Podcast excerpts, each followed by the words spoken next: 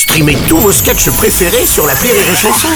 Des milliers de sketchs en streaming, sans limite, gratuitement, gratuitement sur les nombreuses radios digitales Rire et Chanson.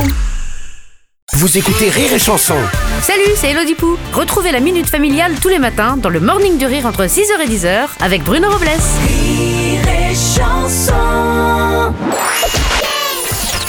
La minute familiale d'Élodie Pou sur Rire et Chanson.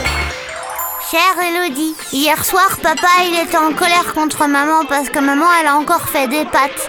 Et maman elle a dit bah quand je fais des bons petits plats tu les manges pas alors autant faire des pâtes. Ah bah les pâtes Et papa il a dit euh, la dernière fois que t'as fait un bon petit plat même le chien il en a pas voulu.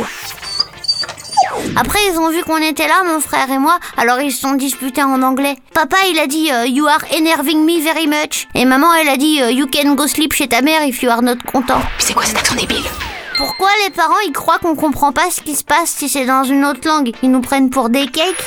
Chère Kate, mes parents aussi parlaient anglais quand ils voulaient pas qu'on comprenne. Par exemple, quand ils voulaient pas qu'on sache qu'ils allaient se gaver de glace et de bonbons dès qu'on serait couché. Oui, mais en même temps, on n'a pas de compte à rendre, donc... Mais les enfants ne sont pas dupes. Quand les parents se gueulent dessus, balancent les assiettes et vont dormir ailleurs, que ce soit en anglais ou en serbo-croate, les gosses savent bien qu'il y a une douille dans le potage. Ah non, je déteste cette expression, c'est vraiment...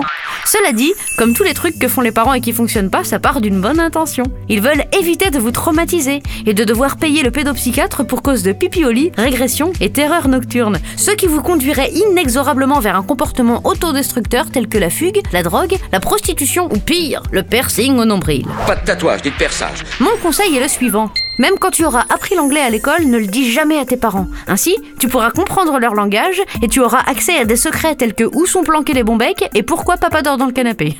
les bonnes journées, Kate. Merci à toi Élodie Pou.